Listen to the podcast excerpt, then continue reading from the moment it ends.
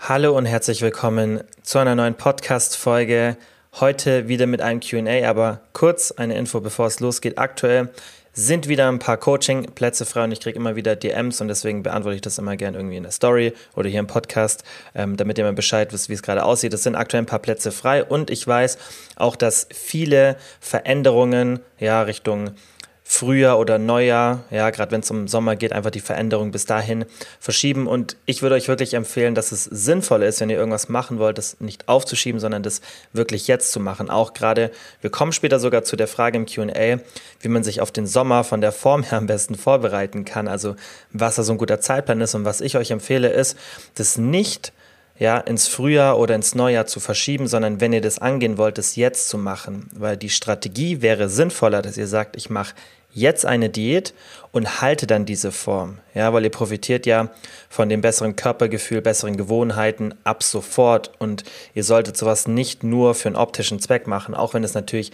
eine Daseinsberechtigung hat, aber ich würde euch empfehlen, etwas gleich zu ändern und gleich die Form in eine Richtung zu bringen, die ihr euch wünscht und das dann zu halten. So mache ich es ja auch bei mir. Ihr seht es ja in meiner Story, ich bin eigentlich immer im gleichen Körperfettanteil und es ist viel, viel leichter, den zu halten, als ihn zu erreichen. Und manchmal kommen eben Stolpersteine oder man braucht ein bisschen länger als geplant und deswegen würde ich sowas nicht aufschieben, sondern jetzt machen. Und außerdem kann es halt sein, dass im Neujahr und im Frühjahr, also kann nicht nur sein, wird zu 100 Prozent sein, dass die Plätze begrenzt sind, weil ich natürlich nicht unendlich viele Leute ähm, annehmen kann, weil das Coaching sehr, sehr intensiv ist mit Videocalls und so weiter. Und dementsprechend ist es halt wichtig, ja, ähm, dass ich euch da einfach ein bisschen darauf hinweise. Falls ihr mitmachen wollt, ihr könnt immer euch fürs kostenlose Beratungsgespräch anmelden, einfach auf der Website kilianfäustle mit ae.de oder mir einfach eine DM schreiben und jetzt geht's los mit dem Podcast.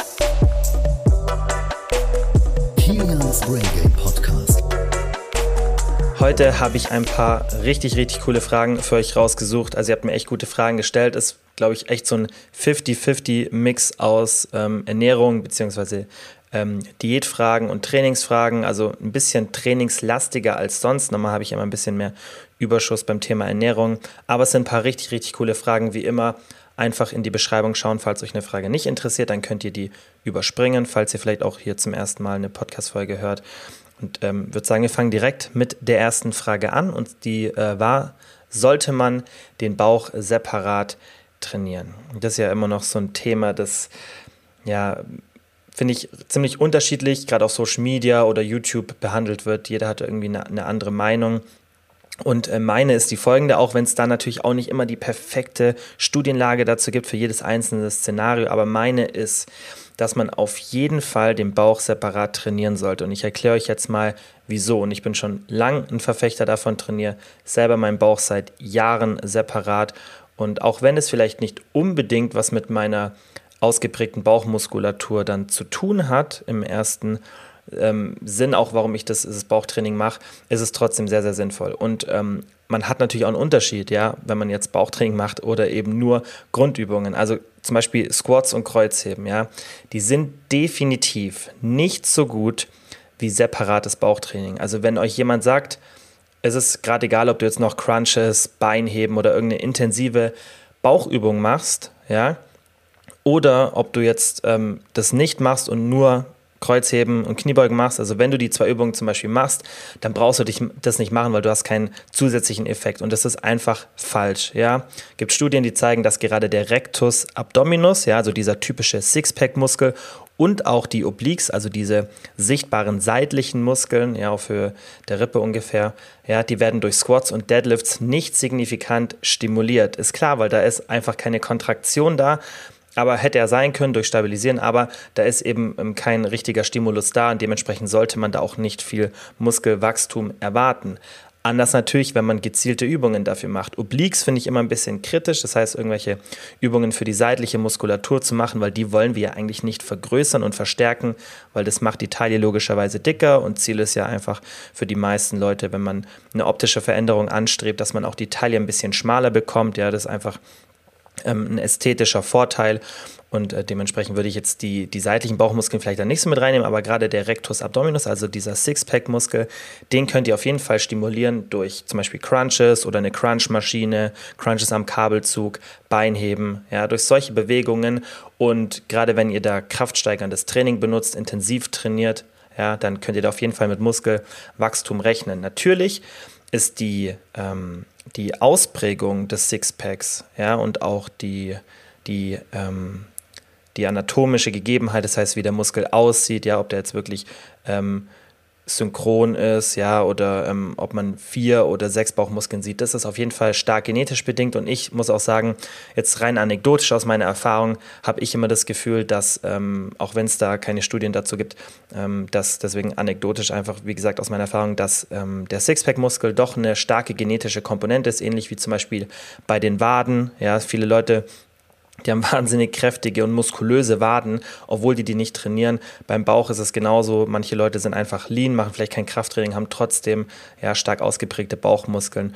Und äh, ich kann auch zum Beispiel von mir selber sprechen. Ich hatte schon, ähm, als ich wirklich sehr, sehr jung war, ich weiß, es gibt irgendwo Bilder von mir, wo ich glaube ich elf oder zwölf bin, da sieht man schon, dass ich eine relativ gut ausgeprägte Bauchmuskulatur habe und da habe ich die nicht trainiert. Ich habe natürlich Sport gemacht, aber ich habe die nicht trainiert und ich habe auch schon immer, schon als ich mit dem Krafttraining angefangen habe und das erste Mal meinen Körperfettanteil verringert habe, habe ich ein wirklich starkes Sixpack gehabt. Also ich kann jetzt auch nur aus meiner eigenen Erfahrung bei mir sprechen und auch so, was ich im Coaching erlebe und auch generell beim Beobachten von Leuten, dass ähm, die Bauchmuskulatur definitiv eine starke genetische Komponente meiner Meinung nach hat. Ja?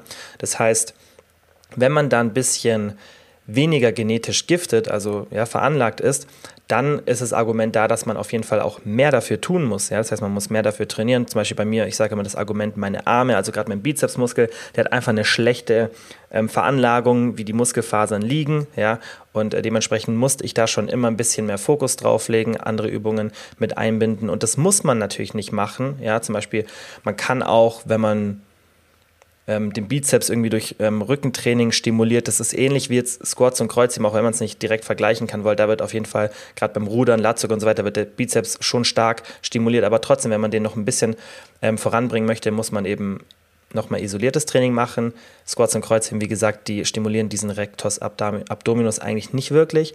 Also da ist vielleicht jetzt nicht das beste Argument, aber nichtsdestotrotz, ähm, man sollte auf jeden Fall, wenn man diesen Muskel verstärken will, Training mit einführen. Und jetzt, wenn du sagst, okay, interessiert mich nicht, ich will eigentlich gar nicht optisch irgendwas verändern, dann würde ich dir trotzdem empfehlen, den Bauch zu trainieren, weil du willst ja einen ausgeglichenen Körper haben. Und was ich oft erlebe, ist, dass gerade wenn man viel Kreuzheben, Kniebeugen, vielleicht noch Hyperextensions, das heißt viele Übungen, ja, die den unteren Rücken trainieren, ja, benutzt, dann hat man da so ein Ungleichgewicht zwischen Bauchmuskulatur und unterer Rücken. Das ist vielleicht jetzt erstmal gar nicht schlimm, ja, aber oft kann es dann ein bisschen zu Haltungsproblemen führen. Und ich finde einfach, man sollte anstreben, dass man einen schönen ausgeglichenen Körper hat, der, der eine ausgeglichene Kraft hat und auch ausgeglichene Muskulatur. Und deswegen bin ich kein Freund davon, dass man irgendwelche Muskelgruppen komplett auslässt. Ja, man kann natürlich das Trainingsvolumen bei manchen Gruppen, die einem nicht so gefallen, vielleicht optisch, ja, gibt es ja auch oft ein bisschen runterschrauben, aber man sollte es nicht komplett weglassen, um zumindest da auch ein bisschen einen Zug drauf zu kriegen, äh, nicht täglich, aber vielleicht wöchentlich, dass sie auch so ein bisschen die Haltung korrigiert. Das kann man auf jeden Fall machen. Wie gesagt, ist kein Muss. Ich würde es aber empfehlen. Ähm, man muss natürlich auch bedenken, dass du, wenn du jetzt Bauchtraining machst und du hast ein bisschen höheren Körperfettanteil, dann wird man dadurch nicht jetzt das Sixpack sehen. Das ist ja immer das, dieses, ja, dieser Mythos. Ich denke, das habt ihr jetzt schon im Podcast von mir ein paar Mal gehört, dass Bauchtraining nicht wirklich da was macht. Was natürlich sein kann, ist, dass wenn euer Körperfettanteil in einem moderaten oder moderat bis niedrigen Bereich ist und man das Sixpack vielleicht noch nicht ganz so sieht und ihr wirklich ein Jahr lang hart den Bauch trainiert mit Steigerung, dass die Muskulatur so wächst und ich sage auch ein Jahr, weil das einfach ein bisschen dauert. Ja, Muskelaufbau geschieht nicht so schnell. Ja, dass es dann sein kann, dass der Bauchmuskel, weil er größer wird, einfach ein bisschen mehr gegen die Fettschicht drückt. Ja, und dann sieht man das möglicherweise ein bisschen besser. Ist aber auch fraglich, ob dann der Effekt wirklich so da ist. Nichtsdestotrotz, äh, wie gesagt, würde ich äh, Bauchtraining immer empfehlen. Die nächste Frage war, und die interessiert, glaube ich, viele, habe ich im Coaching ganz, ganz oft. Wie kann man sich gesund ernähren, wenn der Partner oder Freunde ein anderes Essverhalten haben? Und je nachdem, wie die Situation ist im Coaching, schauen wir immer, okay, was gibt es da für Möglichkeiten, weil das ist ja auch wieder extrem individuell. Ja, das heißt, was für ein Verhältnis hat man zu den Freunden oder zu Familie, kann man da eigentlich auch in die Frage mit reinnehmen. Ähm, welche Lebenssituation hat man mit dem Partner oder der Partnerin? Das heißt, lebt man zusammen? Ähm, Viele pendeln irgendwie übers Wochenende hin und her. Da gibt es unterschiedliche Szenarien, aber man kann dennoch so ein paar Grund, ähm, ja, Grundtipps geben, die ich denke in den meisten Situationen auf jeden Fall helfen. Also Nummer eins, aller, allerwichtigste, offen mit dem Partner oder der Partnerin oder den Freunden oder natürlich auch der Familie sprechen. Ja, das heißt, offen sagen, was man gerade vorhat, dass man einfach sich gesünder ernähren will, vielleicht auch nicht immer sofort auf das Thema Körper gehen, das heißt nicht sagen, ich irgendwie ich will abnehmen oder das oder das, ja, sondern einfach sagen, ich will mich einfach gesünder ernähren, ja, und ich will natürlich vielleicht auch optisch ein bisschen was verändern, aber es geht mir auch um meine Gesundheit, weil das wird dann oft ein bisschen mehr akzeptiert und das ist natürlich ja auch vermutlich, wenn du das machen willst, auch ein treibender Faktor, dass es dir nicht nur um die Optik, sondern auch um dein Wohlbefinden geht. Und einfach erklären, ähm, was deine Gedanken dazu sind, wieso du das machen willst und ähm, dass da einfach ein bisschen auch Akzeptanz gefordert wird. Und normalerweise, wenn man offen spricht ähm, und sich auch mal da in Ruhe hinsetzt, dann sollte da Akzeptanz gezeigt werden. Ich denke, äh, gerade in der Partnerschaft sollte man auf jeden Fall in der Lage sein, über sowas zu reden. Ansonsten muss man sich vielleicht ähm, über das Gedanken machen und sollte das vielleicht ändern, weil für mich ist eigentlich keine oder kein Argument, das man da führen sollte, sondern wenn man sich gesünder ernähren will, dann sollte das ähm, der Partner oder die Partnerin in jedem Szenario akzeptieren. Ja, natürlich ist es immer ein bisschen schwierig, weil man ist ja auch zusammen und ähm, wenn der Partner jetzt nicht gesund essen möchte, dann sollte man ihm das auch nicht aufzwingen. Jeder Mensch muss es selber entscheiden, aber es ist natürlich ja eigentlich auch in deinem Interesse, dass es deinem Partner gut geht und dein Partner gesund ist. Und Ernährung ist da einfach ein ganz, ganz starker treibender Faktor. Das heißt, du kannst auch sagen, hey, mir ist ja auch wichtig, dass du gesund bist. Das heißt, ich würde mich auch freuen, wenn wir gemeinsam ein bisschen gesünder essen. Da ist natürlich ganz, ganz wichtig und da merke ich, dass oft das größte Problem entsteht, wenn du wenn du das vielleicht das Problem hast, wenn du vielleicht nicht flexibel genug bist. Also das merke ich ganz oft, dass man dann zu starr ist mit den Kalorien, ja, oder dann irgendwie sagt, hey, wenn wir zusammen kochen, dann weiß ich nicht, wie ich es tracken soll und deswegen kocht man dann getrennt, ja, oder isst Sachen, die der anderen Person gar nicht schmecken, weil die einfach so kalorienarm sind oder nur Protein, ja, kein Geschmack dabei. Dann muss man vielleicht auch ein bisschen Verständnis für die andere Person haben, weil darauf hätte ich jetzt, wenn ich von mir aussprechen kann, zum Beispiel auch keine Lust, ja. Man muss da einfach ein bisschen entspannter werden. Das heißt, such auch mal vielleicht ein bisschen bei dir, ob du vielleicht ein bisschen zu streng zu dir bist und ähm, ob dir vielleicht da ein bisschen mehr Flexibilität guttun würde. Und gerade wenn man zusammen kocht, ist es wirklich wichtig, dass man sich da nicht verkopft. Ja, du kannst auch die andere Person kochen lassen, weil das kann natürlich dann auch zum Problem werden, dass man sagt, hey, ich möchte irgendwie was Eigenes essen, weil ich weiß nicht, was du da reingetan hast. Selbst in einer Diät, wo man die Kalorien kontrollieren muss, ja, oder sollte, ist es nicht notwendig, dass du jedes Essen selber zubereitest. Und auch mehrmals pro Woche, das kriegt man hin, dass man das abschätzt. Man kann ja auch ein bisschen, ja, da entspannter werden, wie gesagt, kann da sich anschauen, okay, was ist das jetzt, kann vielleicht auch kurz fragen, hey, was hast du alles so reingetan, dann kriegt man ein Gefühl für die Kalorien und das muss auch nicht perfekt sein, weil ein Kalorienverbrauch ist auch nicht jeden Tag der gleiche. Und das sage ich immer, deswegen muss man nicht immer perfekt die Kalorien zählen und äh, deswegen versuch da einfach flexibel zu bleiben, versuch da entspannt zu werden, auch wenn deine Familie vielleicht ein Problem damit hat. Dann kann es auch sein, weil du vielleicht zu streng bist, ja, weil du vielleicht ähm, ja, irgendwie da einmal pro Woche hingehst oder mehrmals pro Woche und dann immer wieder Sachen sagst, hey, die esse ich nicht, weil das passt nicht in meine Ernährung rein. Man muss da schon einen Mittelweg finden, ja, gerade wenn man eine Diät macht, kann man nicht jedes Mal, wenn es irgendwie eine fette Torte gibt oder irgendwie extrem kalorienhaltiges Essen und man vielleicht dann auch eine Frau ist, die vielleicht nicht so groß ist, nicht so ein hohes Körpergewicht hat, nicht so einen hohen Verbrauch hat, dann hat man da vielleicht nicht so viel Spielraum mit den Kalorien, dass man sagen kann, okay, ich esse jetzt da mit, weil sonst muss ich den ganzen Tag hungern, ja, man kann natürlich dann mit Strategien arbeiten und die Kalorien vielleicht auch so solche Tage shiften, macht auf jeden Fall Sinn. Aber auch dann muss man ja wieder die Kalorienzufuhr an anderen Tagen etwas reduzieren und das kann natürlich dann auch schwierig sein vom Hunger. Das heißt, man muss da eine Balance finden. Man kann ja sagen, hey, können wir vielleicht noch irgendwie einen Salat davor machen oder man bringt selber was mit.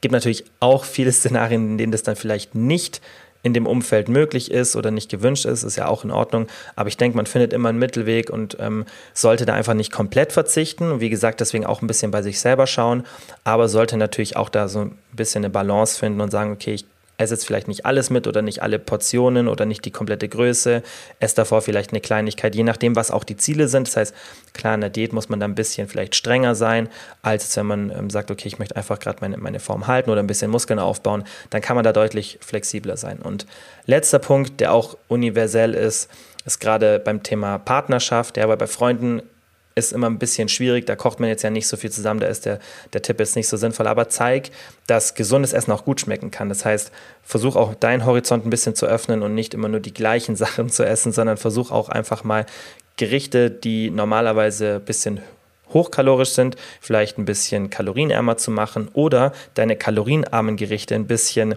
äh, mit ein bisschen mehr Kalorien zu pimpen, sozusagen, dass sie auch ein bisschen ähm, besser schmecken, nicht alles extrem High Protein, Low Fat machen, sondern einfach ein bisschen Geschmack reinbringen, sodass du der anderen Person auch zeigen kannst, hey, das kann auch ähm, lecker sein und ähm, so Szenarien hatten wir jetzt schon ganz, ganz oft im Coaching, dass dann die andere Person auf einmal auch mitzieht, weil man merkt, hey, es funktioniert ja eigentlich gut. Man hat dann auch körperlich auf einmal Fortschritte, weil man sich einfach gesünder ernährt. Und ich denke, wie gesagt, Nummer eins ist in so einer Situation immer Kommunikation, auch bei Freunden. Und wie gesagt, da ist, finde ich, auch wichtig, dass du für dich trotzdem herausnimmst, dass die Akzeptanz zeigen sollten. Also ich finde, das ist keine Option, dass dann Freunde oder die Familie oder der Partner sagt, nö, ist mir egal, was ist das für ein Müll, was du machst. So, ähm, das finde ich, sollte man nicht akzeptieren, weil es ist ähm, was absolut Positives, was du machst mit deiner gesunden Ernährung. Wie gesagt, mit diesem Hintergedanken, dass du natürlich flexibel bist und nicht jetzt so extrem genau alles machst, dann ähm, ist da ein bisschen Kritik auf jeden Fall, hat eine Daseinsberechtigung, aber wenn du das entspannt machst und dich einfach gesund ernährst, dann sollte da auf jeden Fall Akzeptanz ähm, kommen und dann gibt es für mich da, wie gesagt, auch keine Diskussion, weil ähm, Menschen, die in deinem nahen Umfeld sind, denen solltest du so wichtig sein und darüber haben wir genau in diesem Szenario auch schon ein paar Mal im Podcast gesprochen, dass sie das dann akzeptieren. Und wenn nicht, dann finde ich, passt irgendwas in der, in der Beziehung, die du zu den Leuten hast, nicht oder dann sind es vermutlich nicht die richtigen Leute, die du in deinem Umfeld haben solltest. Ja, oder wie gesagt, einfach ähm, öfter und offener das ansprechen und genau diesen Punkt auch ähm, reinbringen, dass du sagst, hey, mir geht es hier um meine Gesundheit, wieso akzeptierst du das nicht? Ja, natürlich die ganzen anderen Punkte beachten, ist, ist ein komplexes Thema, weil es halt so viele individuelle Situationen gibt, aber ich denke, wenn du das mal so ein bisschen alles ähm, für dich reflektierst und schaust, ob du das auf deine Situation anwenden kannst, denke ich, dass du das auf jeden Fall hinbekommst. Dann war die nächste Frage, ich esse genug, aber habe dennoch einen starken Food-Fokus. Was kann ich dagegen unternehmen? Ja, Food-Fokus ähm, für die, die es nicht wissen, ist im Endeffekt, dass einfach viele Gedanken ums Essen kreisen. Das heißt, dass man ständig ans e-, Essen denkt, ja, dass man ähm, ständig auf die nächste Mahlzeit wartet, ständig denkt, hey, werde ich jetzt satt? Wie viel Kalorien hat es? Ähm, ist es jetzt ein gutes oder schlechtes Lebensmittel? Ja, das heißt, es dreht sich ganz, ganz viel um Ernährung. Und vorab, was ich dir empfehlen würde, wenn du merkst, dass du das hast, dann schau mal, wie vielen Leuten du auf Social Media folgst, von denen du denkst, dass sie auch einen Food-Fokus haben. Ja, weil ich kenne ganz, ganz viele Leute ähm, auf Social Media, die auch große Reichweiten haben. Wenn ich die anschaue, denke ich mir, das, was du machst, ist eigentlich schon eine Situation, wo man vielleicht über eine Therapie nachdenken sollte. Das heißt, die sind selber ähm, in einem Stadion, das sie vermutlich gar nicht bemerken und das vom Essverhalten so ungesund und schon gestört ist, dass auf jeden Fall ähm, da eine Intervention in Form von einer Therapie möglicherweise ähm, der einzige und auch der einzig zielführende Schritt wäre. Also da muss man wirklich aufpassen, dass teilweise auf Social Media Leute ähm, rumlaufen, ähm, die wirklich ein ganz gefährliches Essverhalten haben. Und ähm, wir Menschen ahmen nach, wir orientieren uns an anderen Personen, besonders an Leuten auf Social Media. Und deswegen pass schon mal da auf, ja, denk, schau dir einfach mal die Stories an und denk, hey, ist das ein normales Verhalten? Ja, ähm, ist die Person nur auf High Protein, Low Fat fokussiert, nur auf Ersatzprodukte oder ist die auch mal ein bisschen ausgewogen? Erlaubt die sich auch mal eine Pizza, ohne dass sie danach irgendwie drei Stunden Sport machen muss und so weiter. Das heißt, Sachen, die wir auch immer hier besprechen, wirklich da ein bisschen kritisch sein und dann die Leute muss man ja nicht immer direkt entfolgen, aber vielleicht einfach den Content äh, weniger konsumieren, vielleicht ein paar Wochen mal auf Stumm stellen, schauen, ob sich das auch ein bisschen bei dir verbessert. Also da wirklich auch ähm, bei dem Aspekt ähm, ein bisschen aufpassen. Und dann, was kannst du selber machen? Also erstmal darauf achten, trackst du vielleicht zu streng. Das heißt, hast du deine Kalorien zu sehr im Blick, ja, wie auch vorhin schon erwähnt, bist du dazu ja nicht flexibel genug, hast du immer das Gefühl, du musst alles perfekt tracken und wenn du irgendwas nicht in der Hand hast, dann ist es irgendwie schlecht für dich. Und auch bist du ähm, mit deinen Gedanken viel bei den Kalorien. Das heißt, hast du eine bestimmte Kalorienzufuhr und möchtest du die unbedingt immer erreichen, hast du da gar keine Range, in der du dich befinden kannst. Und natürlich auch das gleiche bei deinem Körper. Das heißt, hast du ein generell ein starres Bild was ähm, dein Body-Image betrifft, ja, was deine Form betrifft, darf die gar nicht schwanken und somit auch, das ist ja dann die Kalorienzufuhr, über die man sich Gedanken macht, weil die führt ja dann dazu, dass man weiß, hey, mein Körper schwankt jetzt ein bisschen, wenn ich mal ein bisschen mehr esse. Das heißt, reflektier dich mal da und schau, ob das wirklich bei dir der Fall ist. Und dann versuch da wirklich ein bisschen anzusetzen. Schau, dass du da ein bisschen entspannter wirst. Das würde jetzt hier den Rahmen sprengen, was es da für Strategien gibt. Aber versuch dich mal wirklich so ein bisschen damit auseinanderzusetzen und zu fragen, ob du ein bisschen zu streng mit dir bist. Und so Situationen haben wir ganz, ganz oft im Coaching. Ja, ähm, da kommen ganz, ganz oft äh, Menschen zu mir, die, bevor sie das Coaching anfangen, wahnsinnig strenges Essverhalten haben. Und das Schöne ist, dass man das möglichst schnell korrigieren kann. Und äh, wir machen immer unterschiedliche Sachen. Also wenn ich von wir mache, habe ich ja schon ein paar Mal gesagt, äh, spreche ich immer von mir und der Person ähm, und nicht vom Coaching-Team. Aber ähm, was wir dann immer machen, ist, dass wir uns auf den Faktor fokussieren, was ich denke, was immer ja, der, der größte ausschlaggebende Faktor ist. Und was ich da merke, ist bei den meisten, dass sie Angst haben, dass die Konsequenz daraus, die aus diesem entspannten Sein, ja, irgendwas am Körper ähm, verursacht. Das heißt, meistens ist die Angst da, hey, wenn ich da jetzt nicht mehr so streng bin, dann nehme ich sofort zu oder dann verändert sich meine Form und es gibt da eine super Lösung und die klappt halt meiner Meinung nach im Coaching auch sehr, sehr gut, weil das kontrolliert mit Sicherheit ist. Das heißt, wir haben so ein bisschen wie so eine Expositionsstrategie das heißt, wir schauen, dass wir nicht dieser Angst aus dem Weg gehen, sondern dass wir die gemeinsam konfrontieren. Und ich denke, das fällt vielen Leuten im Coaching so leicht, weil ich dabei bin, weil man weiß, dass eine Person an der Seite ist, ja, dass wenn dann irgendwas passiert, die dann eingreifen kann, den Blick drüber hat. Das heißt, man traut sich leichter, diese Situation zu konfrontieren. Aber meiner Meinung nach kriegst du das auch alleine hin. Es ist natürlich deutlich schwieriger. Das ist bei jeder Angstkonfrontation immer so. Wenn du das alleine machen musst, dann ist es immer schwieriger. Ja, und deswegen äh, macht man ja sowas auch in Therapien oft, ähm, dass man das irgendwie gemeinsam macht mit dem Therapeut oder der Therapeutin, weil man dann einfach auch so ein bisschen leichter in diese Situation reingehen kann. Natürlich kann man so sowas ist nicht direkt vergleichen, aber das ist natürlich auch eine Angst, die da meiner Meinung nach oft bei vielen Leuten entsteht, dass dann irgendwas mit dem Körper passiert. Und was ich dir empfehlen würde, versuch einfach mal dich aus deiner Komfortzone rauszubringen. Versuch mal einfach nicht so streng zu tracken. Du musst nicht aufhören mit dem Tracken, aber versuch dir einfach mal eine Kalorienrange einzubauen. Versuch mal irgendwie Gemüse, Salat und so weiter nicht zu tracken, Süßungspulver und so diese ganzen kleinkalorischen Sachen einmal nicht zu tracken. Vielleicht einfach pauschal dann pro Tag 100, 200 Kalorien einzuplanen. Ja, das kannst du ja auch machen, wenn du noch ein bisschen Genauigkeit mit drin haben willst. Und dann track einfach mal ein bisschen entspannter. Trau dich auswärts essen zu gehen, trau dich irgendwie mit Freunden zu essen, wo du nicht weißt, wie das zubereitet wurde, dann schätze es per Augenmaß ab. Und dann beobachte mal, was mit deinem Körper passiert. Und ich verspreche dir, es wird nicht viel passieren. Das heißt, du merkst dann auch, dass du deinen Körper trotz so einer flexiblen Strategie ganz gut regulieren kannst und dass du nicht sofort zunimmst. Ja? Und dass du eigentlich gar keine Angst vor dieser Situation haben brauchst. Also das ist das Wichtigste, dass man sich dieser Angst so ein bisschen stellt, aus der Komfortzone rausgeht und dann merkt, dass gar nichts passieren kann. Und dann ist der Lerneffekt meiner Meinung nach am größten, weil du dann merkst, okay, diese Angst ist eigentlich total unberechtigt und ähm, ich muss mir gar keine Sorgen machen über dieses genau Tracken. Und dann kannst du auch viel, viel entspannter sein, weil du weißt, es ist keine schlimme Konsequenz, die daraus entsteht. Was natürlich auch noch ein bisschen auf der physiologischen Ebene ein Grund sein kann, ist, dass vielleicht dein Körperfettanteil zu niedrig ist. Ja, weil klar, da wehrt sich der Körper einfach dann irgendwann und dann kann es sein, dass du mehr Hunger bekommst und du versuchst vielleicht diesen niedrigen Körperfettanteil zu halten und das ist dann einfach schwierig für dich. Ja, dann ist aber der Food-Fokus auch ein bisschen was Normales. Da musst du dir halt überlegen, wie stark ist der? Ist das irgendwie in einer ungesunden Art für mich oder denke ich einfach ein bisschen mehr an Essen, aber habe dafür eine Form, äh, die meinen Vorstellungen entspricht und ähm, das ist halt immer so ein bisschen den Mittelweg, den man da gehen muss. Ich würde dir natürlich dann empfehlen, vielleicht den Körperfettanteil ein bisschen zu erhöhen und schauen, ob das, äh, zu schauen, ob das normal wird, ob sich das wieder ein bisschen bessert. Ja, aber es ist auch relativ normal, dass wenn man einen niedrigen Körperfettanteil hat, dass man tendenziell mehr an Hunger, äh, mehr mit Hunger beschäftigt ist oder mehr an Essen denkt. Ja. Wie gesagt, da spreche ich dann wirklich schon von einem ziemlich niedrigen Körperfettanteil, und äh, da ist es einfach was Normales, es ist einfach evolutionsbedingt.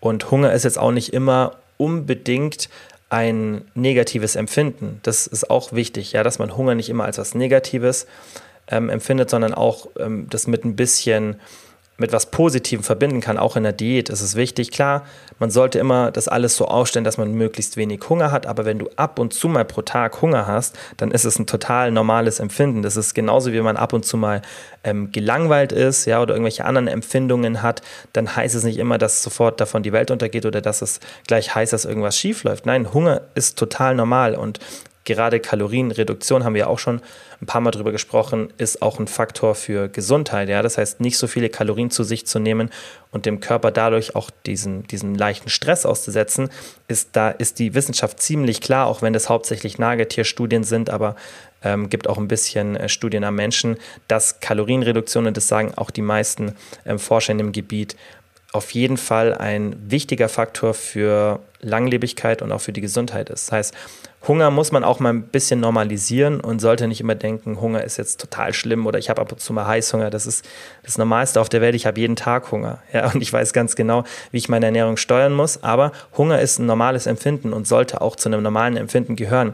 Falsch ist, wenn man nie Hunger hat. Und das ist eben unsere kranke westliche Ernährung und generell unsere äh, komplett falsche, ähm, falscher Bezug zum Essen. Ja, man sollte nicht so oft in Fülle essen, dass man kein einziges Mal pro Tag über einen längeren Zeitraum Hunger verspürt. Das ist ganz normal, das ist ein ganz normaler Drive, den wir im Körper haben und den sollte man auch ab und zu zulassen. Also da darf man Hunger nicht immer sofort als was Negatives sehen. Ja, man kann das einfach ein bisschen umschiften, auch vom, vom, vom Denken her und sagen, okay, ich habe gerade Hunger, das heißt entweder gut, ich bin im, im Kaloriendefizit oder ich bin einfach in, in einer Erhaltungsphase und habe einfach ein bisschen Hunger. Das ist total normal. Und da vielleicht auch manchmal ein bisschen umdenken und vielleicht mal dir die Frage stellen, ist es wirklich Food-Fokus oder hast du einfach ab und zu mal Hunger? Ja, wenn es natürlich, wie gesagt, du hast ja auch gesagt, du hast einen starken Food-Fokus, dann erstmal diese ganzen Sachen regulieren, aber du solltest nicht das Ziel haben, nie wieder Hunger zu haben und nie wieder an Essen zu denken. Ja, das ist, finde ich, ja, ähm, nicht zielführend, auch für die Gesundheit. Ja, wie gesagt, das ist einfach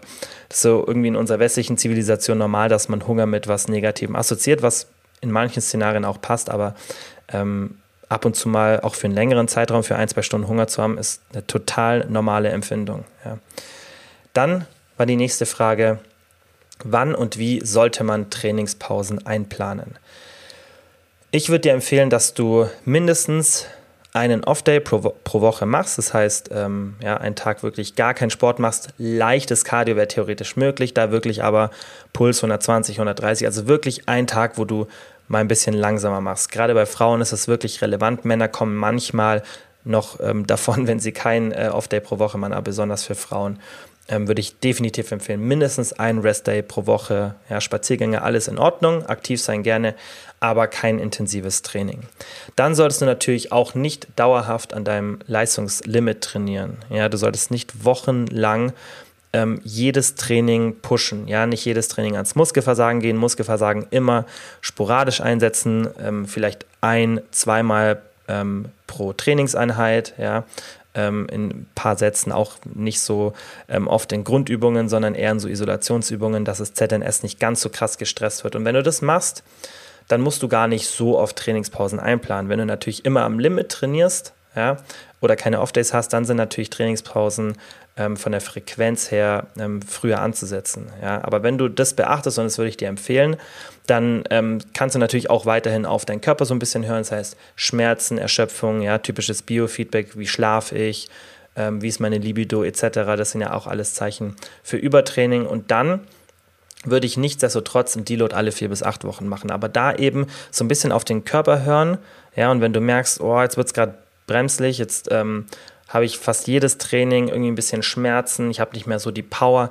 Und mein letzter Deload ist jetzt auch schon fünf Wochen her. Dann würde ich dir empfehlen, mal so ein Deload zu machen. Das heißt, dass du einfach eine Trainingswoche machst, wo du die Intensität runterschraubst. Es kann unterschiedlich sein, je nachdem, ähm, was für einen Trainingsplan oder was für eine Progression du auch im Trainingsplan hast. Wenn du jetzt so einen standardisierten ähm, Deload machen möchtest, würde ich dir einfach sagen, mach alle Sätze, alle Wiederholungen und 60% Intensität. Du könntest aber auch sagen, du machst die Hälfte an Volumen, aber so 80 bis 90 Prozent Intensität und das machst du dann für eine Woche, dann kann sich dein Körper ein bisschen erholen und zusätzlich empfiehlt es sich mal eine Woche komplett ähm, eine Pause pro Jahr zu machen, aber das sollte man eigentlich ähm, im Trainings ähm, nicht machen, weil bei den meisten ist zumindest eine Woche Urlaub im Jahr, in der man kaum Sport macht. Ja, also ist ja normal, dass man irgendwie in einem Hotel ist oder irgendwo anders und ähm, da keine Möglichkeit hat, ähm, ins Fitnessstudio zu gehen. Und das finde ich ist auch in Ordnung so. Dann kann man das ein bisschen damit kombinieren.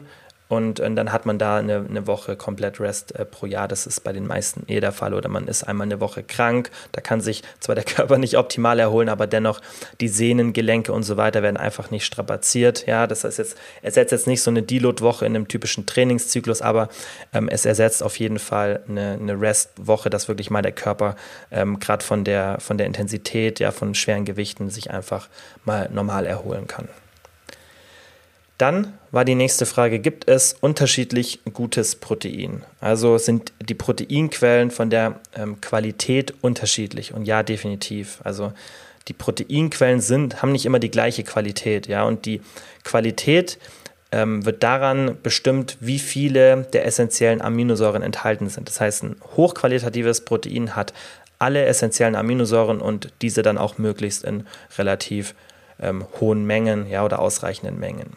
Es ist tendenziell so, dass tierische Lebensmittel, das heißt Fleisch, Geflügel, Fisch, Milchprodukte, Eier, dass wir diese deutlich besser aufnehmen als Pflanzen, weil die einfach eine bessere Aminosäuren oder ein besseres Aminosäurenprofil haben für unseren Körper. Ja, ist tendenziell auf jeden Fall so. Gibt natürlich auch Ausnahmen, zum Beispiel Kollagen ist auch tierisch, aber für den Muskelaufbau ist nicht wirklich optimal, hat zwar andere super Vorteile, aber eben nicht für den Muskelaufbau. Ja. Fleisch und Milchprotein sind aber tendenziell alle hochqualitativ. Wie gesagt, Ei, Fisch, ist, das ist alles hochqualitatives Protein für den Muskelaufbau. Bei pflanzlichen Proteinen ist es meistens so, dass eine oder zwei essentielle Aminosäuren fehlen und dadurch ist es eben kein komplettes Protein und gerade für optimale Muskelaufbauprozesse benötigt man eben alle essentiellen Aminosäuren. Das kann man ausgleichen, ja, indem man einfach, wenn man sich pflanzlich ernährt, ein bisschen eine höhere Proteinzufuhr anpeilt, eine hohe Variation an verschiedenen Proteinquellen hat oder eben die fehlenden essentiellen Aminosäuren ausgleicht. Ich habe schon oft ähm, gesagt, dass man zum Beispiel, wenn man sich vegan ernährt, wenn man wirklich das Optimum rausholen will, vielleicht Leucin zusätzlich supplementiert, weil das fehlt tatsächlich oft.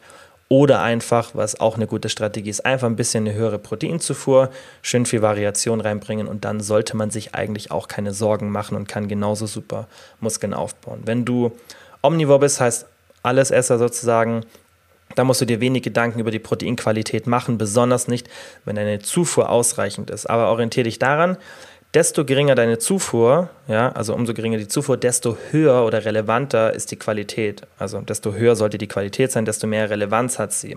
Aber wenn du viel Protein zu dir nimmst, heißt alles so ab 2, 2,1, 2,2, 2,3 Gramm. Wenn du in diesem wirklich hohen Bereich bist, dann musst du dir, auch wenn du dich pflanzlich ernährst, eigentlich sehr, sehr wenig Gedanken über Qualität machen. Auch tierisch, wenn du jetzt nicht gerade in der Diät bist und du bist irgendwie auf 1,8, 1,9 Gramm, äh, dann würde ich mir wenig Gedanken über die Qualität machen, weil das ist wieder nur ein höherer Stressfaktor. Natürlich, wenn wir in Profisport gehen, dann ähm, kann man da schon ein bisschen mehr noch rausholen. Aber für Hobbysportler ist es total übertrieben und auch irrelevant, äh, da irgendwie sich bei so einer hohen Proteinzufuhr auf die Quellen zu konzentrieren. Und ich finde es tendenziell auch leichter, mehr Protein, also nochmal diese 0,4, 0,5 Gramm Protein pro Kilogramm Körpergewicht mehr zu sich zu nehmen, als auf die Qualität zu achten. So, und dann die Frage, die ich vorhin schon mal kurz angeteasert hatte. Wie lange sollte man für die Sommerfigur 2023 in den Aufbau gehen und wie lange in die Diät? Und das ist ja generell immer so die Frage, die wir sicherlich auch schon mal hier hatten, und zwar, was erst, Muskelaufbau oder Diät? Und ich habe immer das Gefühl, dass so in der Branche hauptsächlich ähm, empfohlen wird, erstmal Aufbau, dann Diät. Und ich habe da einen anderen Approach aus einem bestimmten Grund. Was ich aus meiner Erfahrung erlebt habe, ist, dass die meisten Menschen, wenn man mit einem relativ moderat oder moderat hohem Körperfettanteil, ja, also einem Körperfettanteil, dem, der einem vielleicht selber zu hoch ist, in eine Muskelaufbauphase startet. Wenn man gerade so in einem Zwischenpunkt ist und sagt, oh, ich weiß jetzt nicht, soll ich jetzt einen Muskelaufbau machen oder, oder eine Diät? Wenn du da entscheidest, dann solltest du dich immer erst für die ähm, Diät, also für die Fettreduktion entscheiden. Und zwar aus einem bestimmten Grund. Wenn du Muskeln aufbauen willst, dann ist es wichtig, dass du da wirklich einen langen Zeithorizont anziehst. Das heißt, dass du nicht sagst, so, ich mache das jetzt irgendwie vier Wochen, ja, sondern dass du wirklich sagst, ich mache das jetzt für drei, vier Monate, ja. Und da ist eben wichtig, dass du dich wohlfühlst während der Zeit, weil was ich eben oft erlebt habe, ist, dass man in eine Muskelaufbauphase startet und nach drei, vier Wochen merkt, okay, jetzt bin ich nicht mehr so zufrieden mit meinem Körper. Denn auch wenn man möglichst fettfrei Muskeln aufbauen kann und ich auch ein Freund davon bin, keinen wirklich hohen Kalorienüberschuss zu fahren, weil dann eben das Problem so und so entsteht, dass selbst wenn man mit einem relativ niedrigen Körperfettanteil reinstartet, dass man sich schnell nicht so wohl fühlt und dass es auch gar nicht notwendig ist für eine Muskelaufbauphase wahnsinnig ins Kal in Kalorienüberschuss zu gehen. Ja, das heißt, wir wollen den Muskelaufbau möglichst optimal gestalten und gleichzeitig den Fettaufbau so niedrig wie möglich. Ja, und selbst wenn ich das mache, dann ist es bei den meisten so, dass sie sich nach ein paar Wochen oder zwei Monaten unwohl fühlen, weil einfach eine Muskelaufbauphase, außer man fängt gerade mit dem Training an, ja, oder hat irgendwie eine extrem gute Genetik, immer mit ein bisschen Fettaufbau verbunden ist. Ich habe jetzt auch ganz oft Situationen im Coaching und darüber haben wir, glaube ich, in der vorletzten oder vorvorletzten Folge, ich weiß nicht mehr, gesprochen, wie so eine Body äh, wie so eine Body Recomposition Phase funktioniert. Und ähm, da habe ich auch gesagt, es ist immer so ein bisschen individuell, aber tendenziell ist es sehr, sehr schwierig, dass man Muskeln aufbaut und gleichzeitig Fett verliert. Ja, oder zumindest komplett fettfrei Muskeln aufbaut. Aber ich erlebe es immer und immer wieder im Coaching, weil man einfach wirklich mal zum ersten Mal konstant ist, richtig Gas gibt. Und dann kann man schon ähm, auch in einem bisschen fortgeschritteneren Szenario auf jeden Fall dann eine super, ähm, ein super Verhältnis von Muskelaufbau zu Fettaufbau oder sogar ich habe teilweise Szenarien, wo wir wirklich Muskeln aufbauen und Fett verlieren, wo ich selber eigentlich eher ausgeschlossen hätte. Das heißt, man muss es immer ein bisschen ausprobieren, habe ich ja auch gesagt, aber tendenziell muss man doch damit rechnen, dass man ein bisschen Fett aufbaut. Und dann ist es eben so, dass die meisten sich relativ schnell unwohl fühlen, ja, um jetzt auf diesen Punkt zurückzukommen, und dann sagen, okay, das war's, ich mache jetzt eine Diät. Was besser wäre, wenn du sagst, okay, ich mache jetzt erstmal eine Diät, bringe meinen Körperfettanteil in eine Region, in der ich mich wohlfühle, das eigentlich so vom Körperfettanteil mein, mein Traum ist, meine Vorstellung. Und dann mache ich eine kontrollierte Muskelaufbauphase und schmeiße zwischendrin Minicuts rein. Ja? Das ist für mich so ein richtiger Lean Gaining Approach, dass ich nicht unbedingt schaue, dass ich super fettfrei Muskeln aufbaue, weil meistens klappt es eben nicht, sondern dass ich möglichst fettfrei Muskeln aufbaue, aber zwischendrin, wenn ich merke, okay, jetzt habe ich irgendwie ein bisschen wieder meinen Körperfettanteil erhöht, dann mache ich halt einen harten Minicut für zwei Wochen, der auch total easy ist, weil man war ja eine so lange Zeit im Überschuss oder Richtung Erhaltungskalorien, ja, aber meistens dann im Überschuss Überschuss, ja, dass es total easy ist, mal zwei Wochen ähm, die Kalorien für 6, 7, 800 Kalorien zu reduzieren. Das kriegt man meistens so easy hin, weil man ist ja diese Fülle an Nahrungs, ähm, Nahrungsmenge einfach gewohnt und dann ist es total leicht, mal zwei Wochen ein bisschen stramm durchzuziehen ein halbes bis ein Kilo äh, Fett wegzuhauen und dann kann man wieder weiter in den Muskelaufbau äh, gehen. Und deswegen finde ich das geschickter, dass ich eben erst meinen Körperfettanteil reduziere, weil dann kann ich so eine Muskelaufbauphase schön lang durchziehen, ohne dass ich wieder zurückruder von diesem Ziel sozusagen weggehe, meine Ambitionen wieder Richtung Diät schiebe und habe dann im Endeffekt einen, einen, besseren Muskelaufbau auf lange, lange Sicht. Ja? Also deswegen, wenn du jetzt deine Sommerfigur 2023 anpeilst. Natürlich, klar, kannst du jetzt auch Muskeln aufbauen und dann ähm, reicht es normalerweise, je nachdem, wie viel Gewicht du verlieren willst, dass du irgendwie im, im Januar startest oder im, im März. Klar, auf jeden Fall. Aber wenn du jetzt schon drüber nachdenkst und das jetzt schon machen willst, würde ich dir empfehlen, was anderes zu machen und zwar erst eine Diät und dann in den Aufbau mit einer Minicut-Strategie. Weil dann hast du jetzt die Form, mit der du dich wohlfühlst ja, vom Körperfettanteil, den hast du jetzt bald erreicht. Und dann kannst du dich auch bis zum Sommer hin wohlfühlen. Ja, also nicht dann erst im Sommer, sondern dann lernst du auch, hey, wie, ähm, wie funktioniert eigentlich so mein Lifestyle, ähm, wenn ich einfach einen niedrigen Körperfettanteil halten möchte und trotzdem Muskelaufbau. Ja, und dieses Minicut zwischen reinschieben und eine schöne Muskelaufbauphase ist eine richtig coole Strategie. So habe ich es immer bei mir gemacht. Ähm, so mache ich es tendenziell im Coaching. Und das ist einfach meiner Meinung nach die effektivste Strategie, weil eben dann die Beständigkeit hoch ist. Und darüber habe ich ja auch schon oft mit euch hier gesprochen. Letzte Folge Thema mediterrane Diät. Deswegen habe ich die ja so, ähm, so hoch angepriesen, weil das einfach relativ gut funktioniert, die wirklich beständig durchzuziehen. Und wir müssen uns immer darauf konzentrieren, dass wir was beständig machen. Ja, und dann haben wir die besten Erfolge. Deshalb da ähm, einen anderen Approach wählen, weil der einfach zu meiner Meinung nach viel, viel mehr Beständigkeit äh, führt. Das, was ich einfach so erlebt habe in den letzten Jahren. Nächste Frage war, Woran erkennt man ein zu hohes Trainingsvolumen? Ist so ein bisschen vielleicht ähm, ähm, zusätzlich zu der Frage, wie sollte man Trainingspausen einplanen, denke ich, passt auch ganz gut. Achte mal drauf, wie ist dein Schlaf, wie ist deine Libido, wie ist dein Hunger, wie ist deine Energie, hast du Schmerzen? Ja, wenn da irgendwas nicht passt, dann ist es schon mal so ein bisschen Zeichen, ja, dass dein Trainingsvolumen vielleicht zu hoch ist. Natürlich, auf jeden Fall beachten, bin ich irgendwie im Defizit, kann vielleicht auch das der Grund dafür sein, aber dann ist natürlich auch eine sinnvolle Strategie, das Trainingsvolumen ein bisschen runterzufahren. Auch darauf achten, hast du keine Progression vielleicht im Gym. Ja? Das heißt, kannst du dich nicht mehr steigern, kann man auch auf andere Sportarten umwälzen, aber da wirklich ein bisschen mal schauen, wie sind die Steigerungen. Ja? Und oft ist es so, dass die meisten viel zu viel machen. Ja? Ich sehe das auch im Gym, dass man irgendwie, dass manche Leute an einem Gerät wirklich zehn Sätze oder so machen oder ja generell viel zu viel machen. Und ich hatte es, glaube ich, schon ein paar Mal gesagt, dass die meisten wahrscheinlich verwundert werden, wie gering mein Volumen ist für, meine, für meinen Fortschrittsgrad, aber dafür, wie hoch meine Intensität ist. Ja, also meine Trainingseinheiten, die sind schon lange, aber ich mache nicht ultra viele Sätze. Also gerade bei so einem kurzen Workout ist wirklich, werden die meisten wahrscheinlich erstaunt, aber dafür sind die Sätze extrem intensiv und das ist wichtiger. Ja, also Volumen ist gut und relevant, aber die meisten machen meiner Meinung nach viel zu viel Volumen. Das nennt man dann Junk Volume. Das heißt, es bringt dann auch nichts mehr für den Muskelaufbau und ähm, dadurch wird sogar die Intensität ähm, gehindert und auch der Muskelaufbau und die Progression im Endeffekt. Ja, also lieber ein bisschen weniger machen, ganz, ganz easy. Oberkörper 10 bis 15 Sätze pro Muskelgruppe pro Woche. Unterkörper 15 bis 20 Sätze pro Muskelgruppe pro Woche. Halt dich daran. Natürlich kann man ein bisschen drüber oder ein bisschen drunter gehen. Das sind jetzt nicht in Stein gemeißelte Zahlen, aber daran kann man sich super orientieren. Das ist ein gutes Volumen. Wenn du merkst, du bist deutlich drüber, also gibt viele Leute, die machen irgendwie 40 Sätze oder so für manche Muskelgruppen pro Woche. Da denke ich mir, das ist viel zu viel. Auch 30, gerade für den Oberkörper, 25, 30 Sätze ist viel zu viel. Außer man macht irgendwie ähm, so ein Schwachstellentraining schraubt das Volumen bei den anderen Muskelgruppen extrem runter, um da in eine voranzubringen. Das ist ein anderes Szenario. Aber in einem ausgeglichenen Trainingsplan, gerade wenn man anfängt mit dem Training oder leicht fortgeschritten ist ähm, und man wirklich alle Muskelgruppen trainieren möchte, dann so ein hohes Volumen für eine Muskelgruppe zu haben, sehe ich gar keinen Sinn dahinter, weil Volumen heißt nicht gleich Muskelaufbau, sondern Progression heißt Muskelaufbau. Und Progression ist meistens dann nicht so gut, wenn das Trainingsvolumen viel zu hoch ist. Ja, also lieber mit einem geringen Trainingsvolumen erstmal starten, schauen, dass du dich steigerst, dann wirst du unweigerlich Muskeln aufbauen, auch wenn dein Volumen vielleicht ein bisschen zu wenig ist. Ja, das heißt, wenn, selbst wenn da noch ein bisschen Raum nach oben wäre, solange du dich steigerst, wirst du auf jeden Fall gut Muskeln aufbauen und dann kann man Volumen eben auch gerade dazu benutzen, dass die Progression wieder vorangeht. Ja, aber nicht, wenn man halt schon am oberen Ende von dem ist, was man eigentlich so tolerieren kann.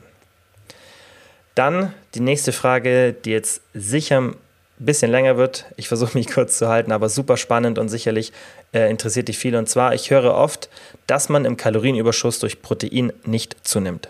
Stimmt das? Ich nehme es vorab. Erstmal nein, das stimmt nicht. Ja, also man nimmt auch durch Protein im Kalorienüberschuss zu, wobei man das auch gar nicht so trennen kann, weil Protein verursacht ja nicht nur den Kalorienüberschuss. Also wenn man jetzt sagt, hey, ähm, ich gehe, ich bin auf einer bestimmten Zufuhr und ich packe jetzt nochmal 500 Kalorien in Form von Protein zu, dann ist ja nicht nur das Protein im Überschuss, sondern alle Makronährstoffe. Also ich finde, man kann es so und so nicht so isoliert betrachten. Aber ich erkläre euch jetzt mal, was da wirklich physiologisch im Körper passiert. Also die Umwandlung von Protein ja, das heißt, Protein, das ihr über die Nahrung zu euch nehmt, in Fettgewebe ist theoretisch möglich, aber physiologisch in der realen Welt extrem unwahrscheinlich. Das heißt, es gibt wenige Szenarien, in der jemand so viel Protein zu sich nimmt, dass dieser Mechanismus im Körper greift. Man müsste wahnsinnig viel Protein und wahnsinnig wenig von den anderen Makronährstoffen zu sich nehmen, dass dieser Pfad im Körper aktiviert wird. Ist nicht unmöglich, aber in normalen Szenarien, die man ja in der echten Welt hat, unwahrscheinlich. Und deswegen finde ich, muss man das auch mal wegnehmen, weil wir wollen ja nicht über irgendein theoretisches Szenario sprechen, sondern wir wollen darüber sprechen. Und das ist ja auch für mich immer ganz, ganz wichtig, dass man über was spricht, was auch wirklich passiert. Ja, und echte Szenarien in der echten Welt, weil man kann viel Theorie und so machen, aber was bringt mir das, wenn ich nie ein Szenario habe, ähm, in dem das greift, sondern wir wollen uns ja anschauen, hey, was ist ein echtes Szenario, was ist ein realistisches Szenario? Also niemand wird 3, 4, 5.000 Kalorien nur in Form von Protein zu sich nehmen. Das ist fast unmöglich. Die Sättigung wäre da viel zu krass. Es wäre so eintönig, das würde eh niemand machen. Und das ist kein reelles Szenario. Also das schon mal, okay, stimmt, ja, Proteinumwandlung in Fettgewebe ist zwar theoretisch möglich, aber passiert in der realen Welt eigentlich nicht.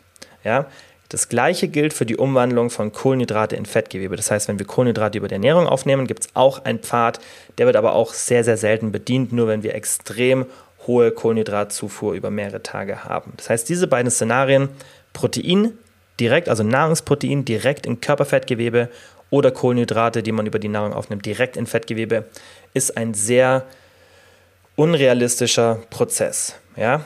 Protein, also Aminosäuren, die müssen erst in Glucose umgewandelt werden. Und wenn diese dann so überschüssig sind, dass sie nicht mehr eingespeichert werden, dann wird es in Fett umgewandelt. Ja? Und wenn wir mehr Kohlenhydrate, zum Beispiel mehr Kohlenhydrate, weil eben überschüssiges Protein zu Kohlenhydraten umgewandelt wird, ja, wenn wir mehr Kohlenhydrate im Körper haben, dann bedeutet das, dass wir weniger Fettoxidation haben, das heißt weniger Fettverbrennung, also wird mehr Nahrungsfett eingespeichert. Also nochmal, wenn wir mehr Protein nehmen, zu uns nehmen. Oder auch mehr Kohlenhydrate, dann führt das beides dazu, dass wir einen Kohlenhydratüberschuss haben, weil überschüssiges Protein wird in Kohlenhydrate umgewandelt, plus wir haben Kohlenhydrate aus der Nahrung, heißt weniger Fettverbrennung, also mehr Nahrungsfett wird eingespeichert. Ja, und bevor wir dann zu diesem Problem gleich kommen, kurz ein ähm, Exkurs in die Studien, weil es gibt viele Studien, die zeigen, dass wenn wir Proteine erhöhen, dass keine Fettzunahme entsteht. Das heißt, dieses Szenario, das ich vorhin gesagt habe, Person sagt, ich esse so und so viel, dann sagen die Wissenschaftler, okay, wir klatschen jetzt 500 Kalorien in Form von Protein drauf, ja, und ähm, man sieht, hey, die Leute nehmen nicht zu. Ja, was passiert? Die Leute haben davor keine ordentliche Proteinzufuhr. Protein ist sehr sättigend, das heißt, diese 500 zusätzlichen Kalorien werden reduziert, ja, weil irgendwas anderes weniger gegessen wird, weil Protein einen sättigenden Effekt hat. Und meistens werden dann auch von Leuten, die das behaupten, eben Studien gezeigt, bei denen die Kalorienzufuhr und auch der Kalorienverbrauch nicht streng kontrolliert werden, weil das ist sauteuer, so eine Studie zu machen. Deswegen sind es leider die wenigsten Studien, die so ähm, genau kontrolliert werden, besonders dann bei so einem Thema, das jetzt auch nicht so viele Wissenschaftler interessiert, ja, weil das auch nicht so ein reelles Szenario in der echten Welt ist. Deswegen, da gibt es leider wenig und wie gesagt, meistens die Studien, die dann zitiert werden, beachten diesen Anpassungseffekt nicht. Oder was natürlich auch passieren kann, haben wir auch schon noch drüber gesprochen, manche Leute kompensieren eine höhere Kalorienzufuhr mit mehr Bewegung. Das heißt, diesen Effekt haben wir auch. Also muss man solche Studien immer differenziert betrachten, muss sich anschauen, was wurde da genau gemacht. Und ich kann euch sagen, die meisten Studien, die dann da eben diesen positiven Effekt zeigen, haben halt diesen Fehler in sich drin, dass Protein sättigend ist und ähm, man schlussfolgern sollte, dass die Kalorienzufuhr tendenziell wieder nach unten geht und man gar nicht in einem Überschuss ist, weil einfach Protein sättigend ist. Natürlich ist es dann ein Argument zu sagen, okay, spielt ja keine Rolle, was da passiert, aber wenn wir mehr Protein essen, dann können wir generell mehr essen und ähm, dann haben wir keine Fettzunahme, auf jeden Fall. Aber wie vorhin gesagt, ist eine höhere Kalorienzufuhr aus gesundheitlichen Aspekten meiner Meinung nach nicht sinnvoll. Das heißt, wir sollten nicht anstreben, extrem in einem Überschuss zu sein in den meisten Szenarien. Das heißt, es ist für mich auch keine ähm, gute Empfehlung. Also, wenn wir mehr Protein oder mehr Kohlenhydrate haben, wird einfach mehr Nahrungsfett eingespeichert. Ja? Also stellt man sich jetzt sicher die Frage, was ist aber, wenn ich einfach wenig Nahrungsfett zu mir nehme? Ja, dann könnte ich das ja so ein bisschen austricksen, weil es wird ja nur das Nahrungsfett eingespeichert. Wenn ich aber wenig davon zu mir nehme, kann ja gar nicht so viel eingespeichert werden. Und ja, theoretisch auf jeden Fall. Und in einem hohen Kalorienüberschuss würde, dich, würde ich das auch empfehlen, weil dann hast du auf jeden Fall weniger Fetteinlagerung, als wenn du noch eine hohe Fettzufuhr hast, weil eigentlich nur das Fett so richtig gut eingespeichert werden kann. Aber im Endeffekt zählen dann doch die Kalorien und ich würde auch, wie gesagt, einen hohen Überschuss eh nicht empfehlen. Und was man auch beachten muss, Kohlenhydrate und eben somit auch Protein, weil wie gesagt, es kann halt die Vorstufe sein, was im Körper dann, wenn es überschüssig ist, in Kohlenhydrate umgewandelt wird. Die führen bei einer Fettzufuhr von unter 10% der gesamten Kalorien dazu, dass auch diese beiden, also gerade Kohlenhydrate dann im letzten Schritt, effektiv in Körperfett umgewandelt werden können. Das heißt, wenn wir das Fett zu niedrig machen, wäre das auch nicht so sinnvoll, weil dann hat man eben diesen Effekt nicht mehr. Ja, Deswegen macht es auf jeden Fall Sinn und deswegen wird es auch ganz oft dann so empfohlen und das finde ich ist auch eine ganz gute Empfehlung, dass man sagt, hey, wenn ich in einem ähm, stärkeren Überschuss bin, Fettzufuhr auf jeden Fall reduzieren, würde ich auch machen. Ich würde aber einfach gar nicht in einen krassen Überschuss gehen, weil ich nirgendwo so eine Daseinsberechtigung sehe, weil wenn jemand sagt, ich muss in den Überschuss, weil ich zum Beispiel Gewicht zunehmen möchte, dann möchte ich ja Fett aufbauen. Aber ich sehe wenige Szenarien, in denen ein starker Kalorienüberschuss irgendeine Daseinsberechtigung hat, ja, kombiniert mit einer, wie gesagt, äh, niedrigen Fettzufuhr. Wenn du natürlich mehr essen möchtest, klar, aber dann würde ich dir eher empfehlen, an ein paar anderen Sachen zu schrauben, ja, das heißt am Essverhalten, an der Sättigung und so weiter. ähm, und nicht ähm, solche Szenarien auszurechnen. Also wie gesagt, in der Theorie, klar, niedrige Fettzufuhr gepaart mit einer hohen Protein- und hohen Kohlenhydratzufuhr führt auf jeden Fall in dem Überschuss zu weniger Fetteinlagerung, wenn sie nicht zu niedrig ist.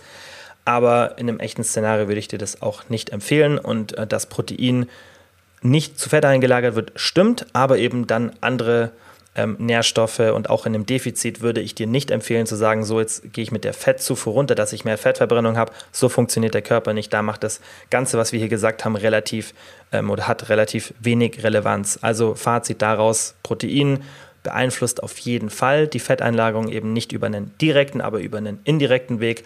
Und dass ein Kalorienüberschuss durch Protein nicht zu einer Fettzufuhr führt, äh, ist einfach falsch, weil man das ganze System betrachten muss und man diesen einzelnen Makronährstoff in keinem Szenario raus isolieren kann. Ja, deswegen ist es, finde ich, auch mal irgendwie ein komisches Szenario, das so zu besprechen, ähm, weil das alles sehr theoretisch ist und ähm, niemand 5000 Kalorien nur in Form von Protein zu sich nimmt. Ja, also sehr unrealistisches Szenario, dementsprechend auch nicht ähm, relevant und jetzt auch kein großer Pluspunkt für Protein. Wie gesagt, Sättigung ist da, mehr Protein auf jeden Fall, bessere Sättigung, aber ähm, dann irgendwie auf 3, 4 Gramm Protein zu gehen, da sollte man sich dann eher Gedanken über das ähm, eigene Essverhalten machen.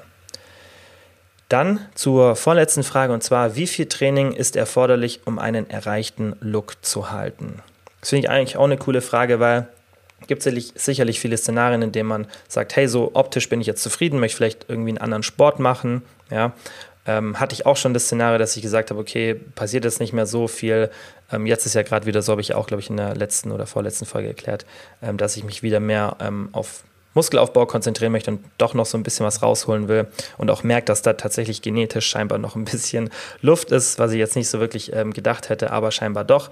Und ähm, ich habe mir auch Gedanken gemacht, okay, mal ein bisschen mehr Austauschsport und und und. Und wenn du das machen möchtest und sagst, hey, ich bin mit meinem Look zufrieden, dann würde ich dir empfehlen, dass du, auch wenn man das Volumen wirklich stark verringern kann, ja, also zum Beispiel eine Studie hat gezeigt, dass man ein Neuntel vom Trainingsvolumen benutzen kann und hat nach 32 Wochen immer noch die gleiche Muskelmasse. Ja, das ist schon krass, wenn du sagst, so, du hast wirklich zum Beispiel pro Woche neun Sätze Kniebeuge und du machst nur noch einen, dass du die Muskelmasse erhältst. Ja, natürlich vorausgesetzt Intensität und so weiter sind gleich. Das ist schon richtig, richtig krass. Aber weil eben auch diese Studie nur über 32 Wochen war, in Anführungszeichen, und dann natürlich auch wieder individuelle Variabilität da ist, Fortschrittsgrad und so weiter, alles eine Rolle spielt. Das heißt, umso fortgeschrittener, desto ähm, mehr kannst du eben in diese Richtung von dem einen Neuntel Volumen gehen. Wenn du nicht so lang trainierst, würde ich schon noch ein bisschen mehr machen.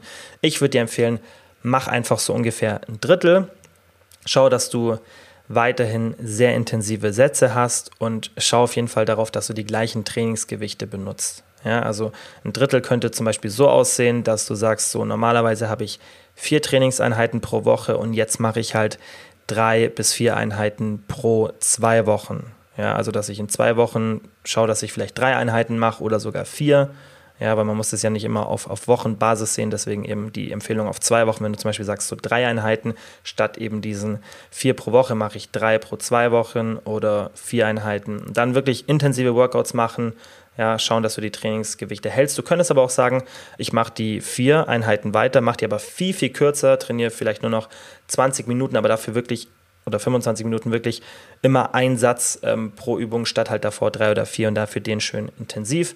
Natürlich da auch ein Defizit beachten, wenn du eine Diät machst, würde ich dir empfehlen, mehr Richtung dieses Drittel als diesem ein Neuntel zu gehen. Aber ich denke, in den meisten Szenarien, wenn man da den Look halten möchte, ist man dann vielleicht nicht so lange auf Diät und ähm, dann kannst du dich schon eher ähm, ja, an, an, diesem ein Drittel bis ein Neuntel orientieren.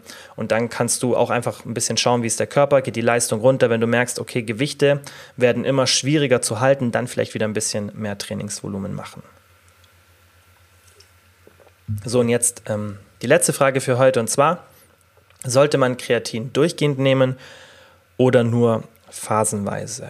Also Kreatin ähm, macht, finde ich, gar keinen Sinn, nur phasenweise zu nehmen, außer vielleicht in manchen ganz speziellen Szenarien. Aber weil es eben so günstig ist, wobei die Preise mittlerweile äh, leider sehr, sehr stark gestiegen sind, ähm, ist es aber trotzdem, weil man eben nicht viel Kreatin braucht, besonders ähm, wenn man vielleicht nicht so viel wiegt als Frau, da kommt man mit zwei, drei Gramm, drei, vier, fünf Mal pro Woche auf jeden Fall in einen sehr optimalen Bereich. Als Mann dann vielleicht eher drei bis fünf Gramm drei bis fünf Mal pro Woche. Ja, also ich nehme fünf Gramm jeden Tag, weil ähm, ich Kreatin jetzt nicht so teuer finde, dass man da irgendwie irgendwie speziell darauf achten muss, an welchem Tag. Und für mich ist es einfach leichter, wenn ich es jeden Tag nehme. Da muss ich nicht überlegen, wie oft habe ich es jetzt schon genommen. Also das würde ich euch empfehlen, drei bis fünf Gramm einfach jeden Tag.